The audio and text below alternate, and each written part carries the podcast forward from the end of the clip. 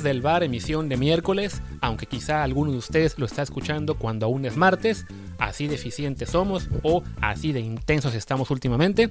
Yo soy Luis Herrera y en nombre de Martín del Palacio les doy la bienvenida y como siempre les recuerdo que por favor, si no lo han hecho ya, suscríbanse a este programa en cualquier plataforma en la que estamos, sea Spotify, Apple Podcast, Google Podcast, Stitcher, Himalaya, Castro, iBox y muchísimas más, la que sea de su agrado, pues por favor suscríbanse, pónganle notificaciones automáticas, descargas automáticas, si pueden denos un review de 5 estrellas, porque bueno, así les van a llegar más rápido los contenidos y de paso más gente nos va a encontrar y nos va a conocer y pues podemos así igualmente quizá algún día convencer a algún patrocinador de que nos ayude porque ya tenemos mucha hambre.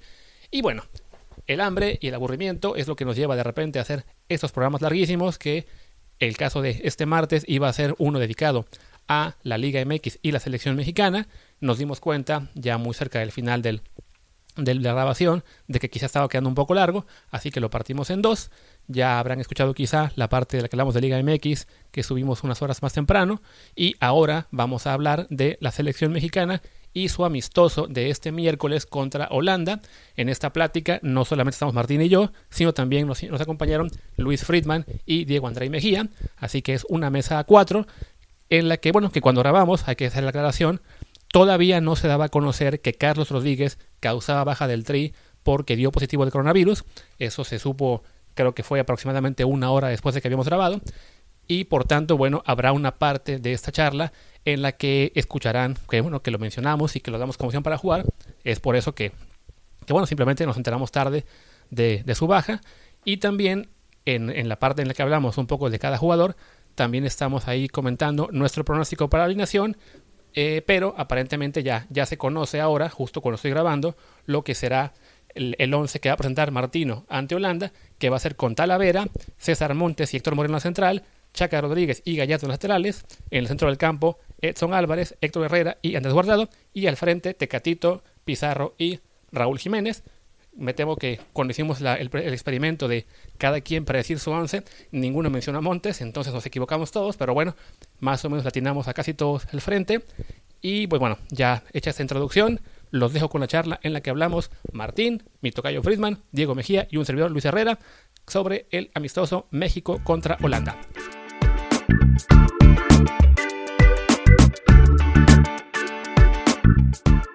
Dediquemos el, resto del programa a hablar de la selección que juega este miércoles ante Holanda en partido amistoso, quizá el, último amistoso contra un europeo de peso antes de, pues no sé si la Copa del Mundo, pero sí por un buen rato, porque viene ahora lo que será la, eliminatoria, la Copa Oro, la Nations League, no habrá muchas oportunidades para, para jugar contra equipos top. Y desafortunadamente ya adelantó Holanda que no va a usar a, a todo su equipo principal en este partido, pero de todos modos es, un buen rival, es un buen sinodal. Después sigue Argelia, que también debe ser un, rival importante. Y bueno, ¿qué podemos esperar de, México en esta convocatoria en la que por fin vemos al, equipo completo, más allá de una ausencia o dos por eh, como Checo Lezano por el tema de coronavirus en Italia? Pero bueno, ¿qué esperamos de ellos? Eh, Diego. Bueno, eh, a mí lo que, lo que más me interesa ver es, es cómo, cómo el jugador va entendiendo al Tata. Sin duda el Tata eh, un técnico que, me parece muy capaz, que es súper adaptable al jugador que tiene, que estructura muy bien los equipos. Entonces, aquí, aquí mi duda viene con esto, ¿no? Con este tema de entendimiento, como, porque eh, el Tata Martino eh, deja que el jugador hasta cierto punto se autoestructure, ¿sabes? Que tome sus propias decisiones, que crezca cognitivamente, que tenga la percepción de los espacios bastante bien definidos, él los ayuda a, que pase eso, ¿no? Gestionando, eh, gestionando desde ubicar al jugador donde él considera que, tienen eh, mejor rendimiento, ¿no? Eh, este, esto es lo que yo veo, más allá del resultado de que si México gane o pierda, es, es, es ver este, lo que el jugador le aporta al Tata, más allá de lo que el Tata le aporta al jugador, ¿no? Eh, me interesa ver cómo el jugador se adapta a esto, ¿no? Y más allá de que el contexto es, es increíble, ¿no? Eh, por más que seas un jugador profesional y lleves 300 partidos en la Liga Mexicana, eh, estos jugadores que, van de México a Holanda a jugar, saber el tema de presión, aunque posiblemente no haya gente, siempre es bueno verlos en estos contextos, contra estas elecciones, contra este nivel. La verdad que, que es súper interesante el partido más allá del resultado que ¿no? Creo que el resultado es lo menos importante en este juego. Dicho esto, perdón, a mí me preocupa un poco. Eh, o sea, el único partido que jugó la selección del Tata Martino contra un equipo, digamos, de, nivel internacional importante, que fue Argentina, eh, se le cayó después del primer gol, terminamos perdiendo 4-0 en un partido que empezó intentándolo jugar de igual a igual eh, y bueno, pues, eh, tuvo la, consecuencia que, conocemos. Con Juan Carlos Osorio pasó también en, algunos casos que la adversidad se terminó llevando por, por patas a la, a la selección, ¿no? En las derrotas contra Chile, contra Alemania en confederaciones y contra Suecia tuvieron el, pues el común denominador de recibir el primer gol y, desaparecer por, completo el partido. Eh, y eso, eso a mí me, preocupa un poco, ¿no? Me preocupa esa fortaleza mental, me preocupa que, el equipo pueda ser capaz de eh, sobreponerse a situaciones adversas, que creo que hace mucho que, que no lo vemos como tal. Em, y, bueno, también, también eso, eso quiero ver. Ojalá que no se presente esa situación adversa, ¿no? Y ojalá que México eh, logre sacar ventaja rápidamente, pero sí, ciertamente, en un entorno complicado, que hay que decir, eh, fue el Piojo Herrera y ganó ahí a un equipo, pues, digo, de características muy diferentes, pero de nivel similar. Era el equipo que había eh, terminado tercer lugar en la, Copa del Mundo 2014, fue México y le ganó 3 a 2 allá. Yo tuve la suerte de ver ese partido, fue un show absoluto de Carlos Vela. ahora es, un, entorno complejo, una, situación, como dice eh, Diego, muy interesante en cuanto a, ver a nuestros jugadores en ese entorno, pero también a mí lo que particularmente me interesa es verlos mentalmente, ver cómo reaccionan ante las distintas circunstancias de partido, que me parece que eh, hace rato que México no es capaz de manejar con solvencia eh, cuando los partidos no se presentan de cara rápidamente. ¿Tú qué piensas, Luis? Friedman. Ah, claro. Estaba esperando para Herrera, pero eh, bueno, yo, yo veo dos detalles importantes. Incluso uno, más allá de lo que pase en el partido, creo que es muy importante porque hay pocas oportunidades que va a tener de aquí, incluso hasta el Mundial, el Tata Martino, de trabajar de cerca con los futbolistas mexicanos en Europa. Es, es una oportunidad muy importante porque, eh, eh, bueno, e incluso convocó a todos los que, los que juegan en el fútbol del extranjero, ni siquiera te tienes que ir a, solo Europa porque también llamó a los de la MLS, bueno, quitando obviamente a, Chicharito y a Vela, pero fuera de ellos, eh, incluso el tema de que haya llamado a Gobea, que me acuerdo cuando lo llamó Osorio, fue, fue, muy criticado ese, esa convocatoria, que esté Arteaga, que esté Gómez, este chico del Atlas que fichó por el fútbol portugués, es muy bueno que tenga la oportunidad de trabajar de cerca y la, otra es eh, el tema defensivo. Creo que la incógnita para la selección de Martino no es de medio campo hacia adelante. Creo que, bueno, con Raúl, con, con el Chucky cuando esté, con el Tecatito, porque dudo mucho que en la selección mexicana lo usen como lateral derecho, e incluso futbolistas como Pizarro, Laines, cuando retome minutos y retome nivel, seguramente va a ser una opción importante. Entonces, creo que lo que le queda resolver es un poco encontrar a ese mediocampista defensivo que, lo lleva a México buscando un rato y la otra es ver qué va a pasar con la defensa, porque la verdad es que no, no ha encontrado México una defensa central sólida. Sí está Héctor Moreno, pero ya, ya empiezan a ser probablemente sus últimos años en selección. No hay realmente una dupla con él clara las laterales parece que hay mejores opciones, pero bueno, hay que esperar si Edson Álvarez lo va a usar como central, si Luis Romo, que en Cruz Azul ha jugado muy bien en medio campo, lo va a probar ahí o lo va a usar como central. Eh, lo de Montes, que puede ser también una opción, inclusive, eh, eh, bueno, ver qué variantes puede tener esta selección en el tema defensivo. Está Sepúlveda, el, el chico de Chivas. A mí me interesa mucho lo defensivo y me interesa que ojalá Holanda sí mande un plantel competitivo, porque ya De Boer ya dijo que, este amistoso no viene al caso, ellos tienen un par de partidos de, la UEFA Nations League en la semana, entonces ojalá sí mande un, equipo fuerte, no creo que sea el titular, pero sí por lo menos mitad y mitad con, con algunos suplentes y que sea una buena prueba y que sea una buena posibilidad para Martino tanto de trabajar en, entrenamientos como de eh, plantar un once competitivo en una simulación de un partido contra un equipo top que bueno, desafortunadamente por la región que nos toca, no tenemos tantos partidos contra selecciones de este nivel. Un partido que, bueno, además, este, como, decíamos, eh, será el último contra un rival europeo de peso, después tendrá el de, el de Argelia, eh, y que también nos debe servir para, pues, para un poco ver la medida de qué tan bien estamos o qué tan mal, sobre todo pensando que en las últimas eh, semanas, esa temporada, en, en, en Europa, de los jugadores mexicanos están, están por allá, pues preocupa que fuera de Chucky, de Tecatito y Raúl Jiménez, el resto pinta bastante mal, ¿no? Hablamos en este, en este momento en particular únicamente, pues de un Araujo que perdió la titularidad en el Celta, de un Guardado que, bueno, por lesión no ha jugado, Laines que no se ha ganado todavía el puesto en el Betis, eh, Gutiérrez igual a lesión, Edson que ha sido muy criticado en Holanda, y, y, eso va compaginado a lo que es todas las buenas noticias que, que llegan de Estados Unidos, a sus jugadores que están en los equipos importantes, y si bien puede ser un poco caer en el pánico, sí es verdad que la selección mexicana en este momento en, términos de jugadores, no parece impresionar mucho, ¿no? O sea, tenemos esos tres jugadores de ataque que les está yendo muy bien y el resto o están sufriendo en Europa o siguen atascados en Liga MX, además no en su mejor nivel algunos de ellos. Y si es como de, bueno, hace falta llamar atención de que en este momento la selección mexicana, eh, pues parece que no, el panorama no pinta muy bien a, a mediano plazo, por lo menos. Sí, duro, duro como se ha dado, ¿no? Con todo este tema de pandemia también, ¿no? Que se han seguramente pues puesto demasiadas fechas donde la selección mexicana eh, podría, podría haber jugado y podría haber, este, eh, se pudieron haber visto nuevas caras, ¿no? También este tema de pandemia, en el, eh, por lo menos en la Liga de MX, le ha pesado a muchos, muchos jugadores que estaban en un buen nivel. Pero sin duda este tipo de partidos, por donde, por lo menos en, en, mi punto de vista, por donde yo lo vea, no tiene absolutamente nada de negativo, ¿no? Creo que el saldo siempre será positivo, repito, más allá del resultado.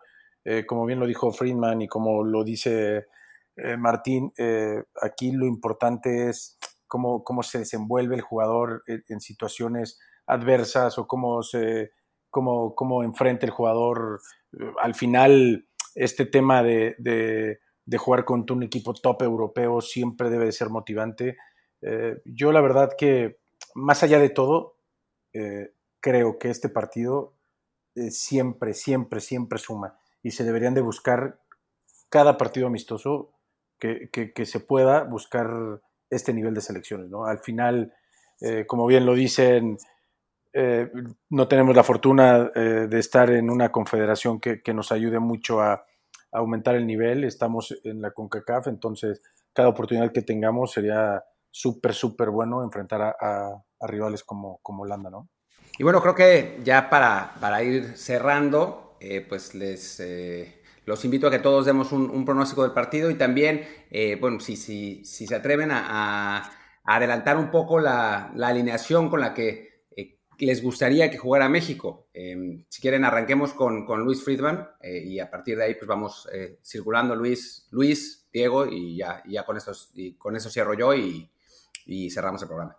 Bueno, en cuanto a pronóstico, bueno, creo que va a depender mucho también de qué cuadro mande Holanda, pero si, si como digo, manda un equipo tirándole a mitad suplente, mitad titular, creo que se puede dar eh, por ahí un empate, creo que sí puede haber eh, un empate a uno, incluso a dos goles. Se, sería, sería bueno, ojalá la selección pueda plantar también una buena cara contra una selección que eh, hoy en día tiene futbolistas muy importantes que, y que, pues, como decía, creo que es un escenario lo más cerca una simulación del tipo de rival que vas a enfrentar, ya sea para ganar tu grupo en un mundial, que es algo que siempre hemos, nos, nos, ha faltado en la gran mayoría de los mundiales para que un hipotético partido de octavos de final sea contra un rival con mayores probabilidades y, y, que también puede ser un rival de un estilo de los que te enfrentas en esos octavos de final. Pero bueno, en cuanto a alineación, yo creería, bueno, la portería probablemente le dé una oportunidad a Talavera, pero creo que sea Hugo, sea Talavera sea Cota, estamos bien protegidos en ese aspecto.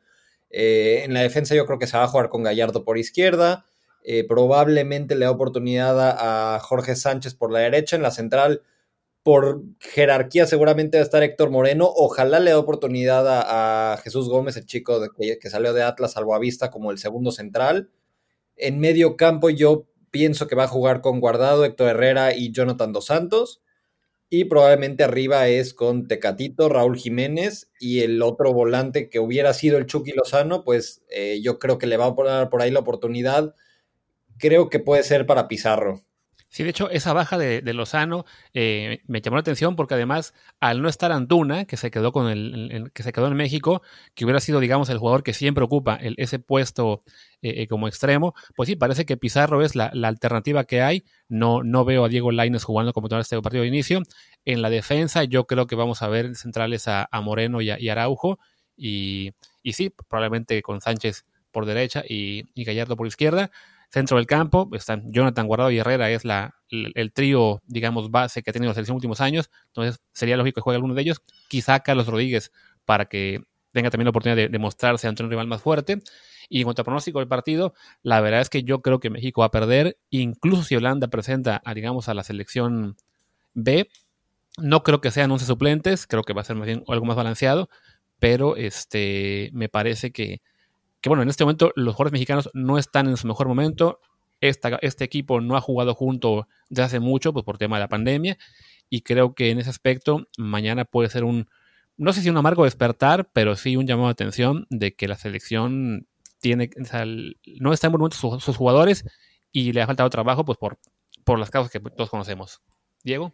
Bueno, eh, yo también, la verdad es que me encantaría verla ganar, eh, pero me parece que depende también el, lo que presenta el rival, pero, pero me parece que la selección puede ser capaz de, sacar un buen, un buen empate en, Holanda, ¿no? Y, la alineación, bueno, yo sin duda creo que Talavera va a ser el titular. Eh, jugará con Gallardo, Araujo y Moreno. Y por derecha lo hará el Chaca. En medio yo tengo mi duda, pero seguramente será Herrera, Guardado y ahí es donde yo creo que Carlos Rodríguez va a entrar. Es, siempre ha sido del gusto del Tata y la verdad que el chico lo hace bastante, bastante bien. Arriba, sin duda, creo que eh, será Jiménez y Corona y con la ausencia del Chucky, que era el, el, que seguramente iba a ser titular, también creo que, que por ahí Pizarro este, podría, podría ocupar su lugar, ¿no? Me acabo de dar cuenta de que los tres olvidamos a Edson. Ninguno lo mencionó, ni como central, ni como, ni como, medio campo. Yo sí lo tengo presente para mi alineación, ¿eh?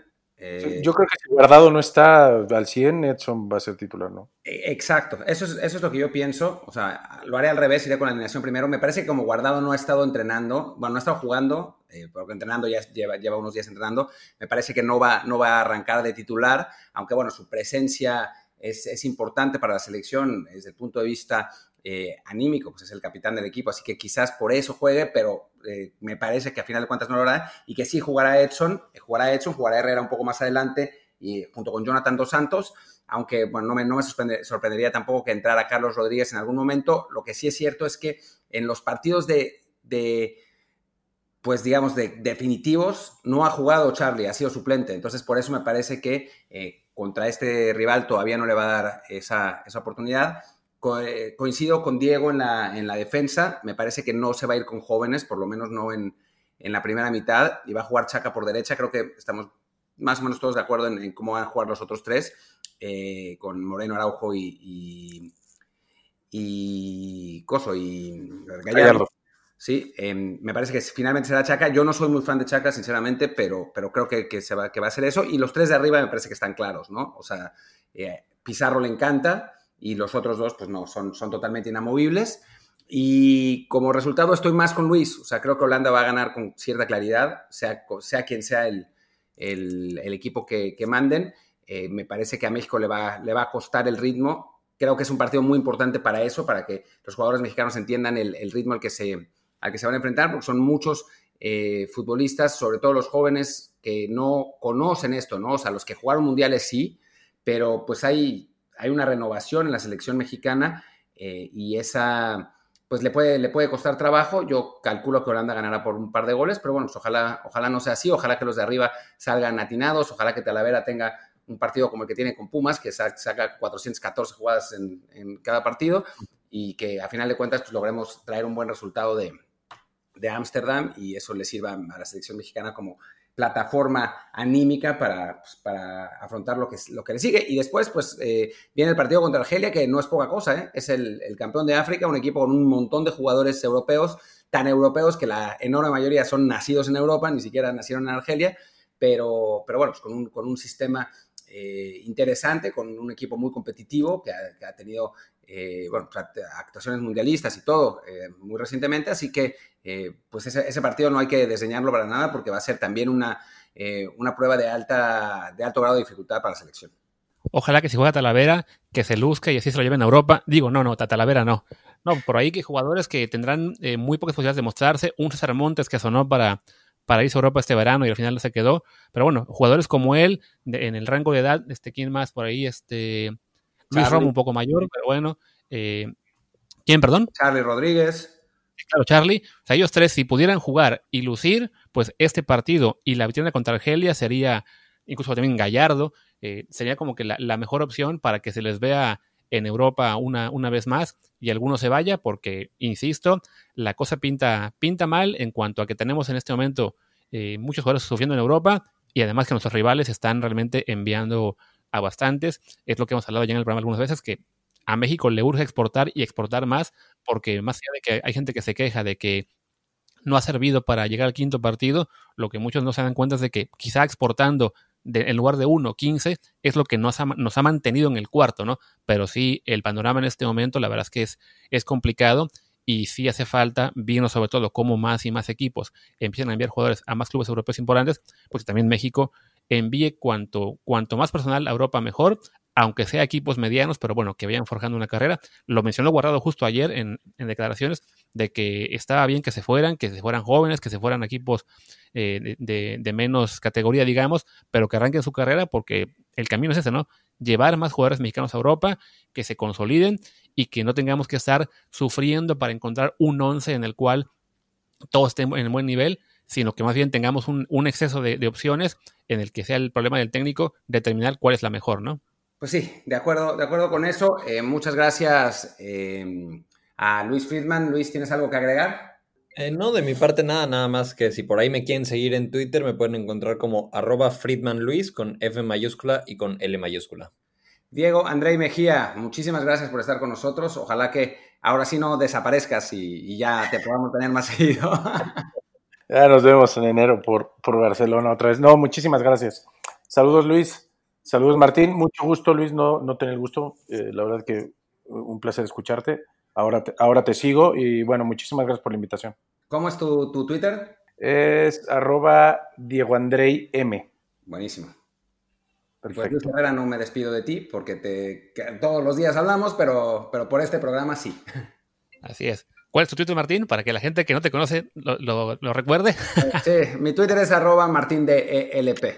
Perfecto. Y bueno, yo soy Luis Herrera y les agradezco a Diego, a Luis Intocayo y a Martín esta grabación que acabo de decidir se ha convertido en una grabación de doble programa, así que lo, empezamos en martes, pero se terminó el miércoles porque es mucho tiempo de lo vamos lo voy, a, lo voy a partir en dos cápsulas, así que a quien está oyendo esto, pues gracias por estar con este miércoles.